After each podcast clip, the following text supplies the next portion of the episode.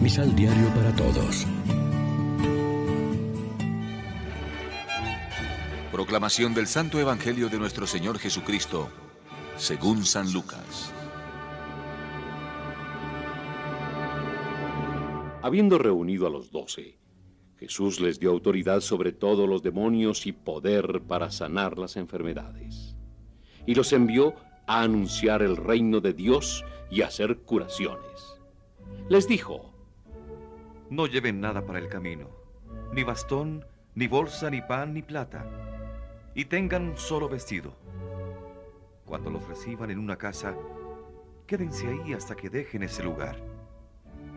Y si en alguna parte no los reciben, salgan de esa ciudad y sacudan el polvo de los pies, como para acusarlos.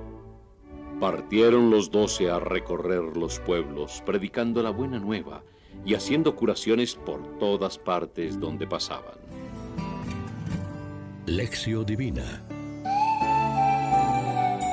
Amigos, ¿qué tal? En este miércoles 23 de septiembre la iglesia se viste de blanco para celebrar la memoria del presbítero San Pío de Pietrelcina y como siempre nos alimentamos con el pan de la palabra que nos ofrece la liturgia. Jesús ya había elegido a los doce apóstoles. Les encarga en concreto que liberen a los poseídos por los demonios, que curen a los enfermos y que proclamen el reino de Dios.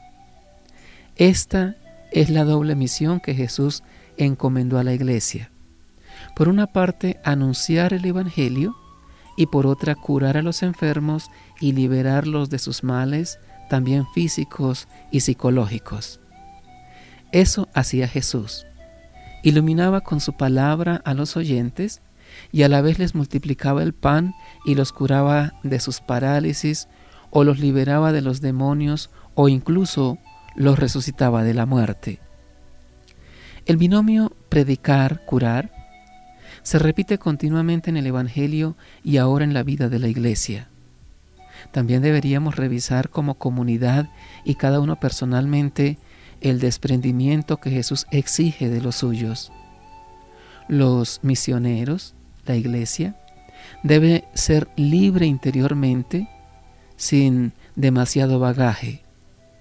No deben buscarse a sí mismos, sino dar ejemplo de desapego económico, no fiarse tanto de las provisiones o de los medios técnicos, sino de la fuerza intrínseca de la palabra que proclaman y del poder y autoridad que Jesús les sigue comunicando para liberar a este mundo de todos sus males y anunciarle la noticia de la salvación de Dios.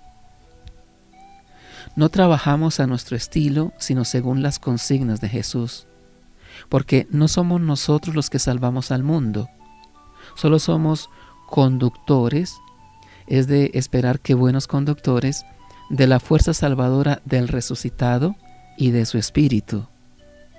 Reflexionemos. ¿Cuál es el punto de la misión de los apóstoles que tiene más importancia para nosotros hoy? ¿Por qué?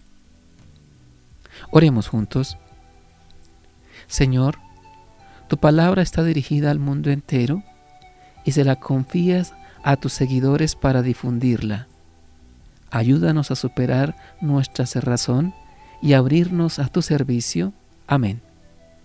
María, Reina de los Apóstoles, ruega por nosotros.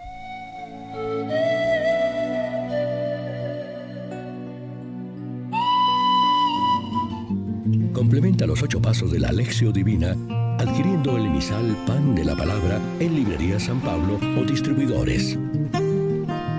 Más información www.sanpablo.co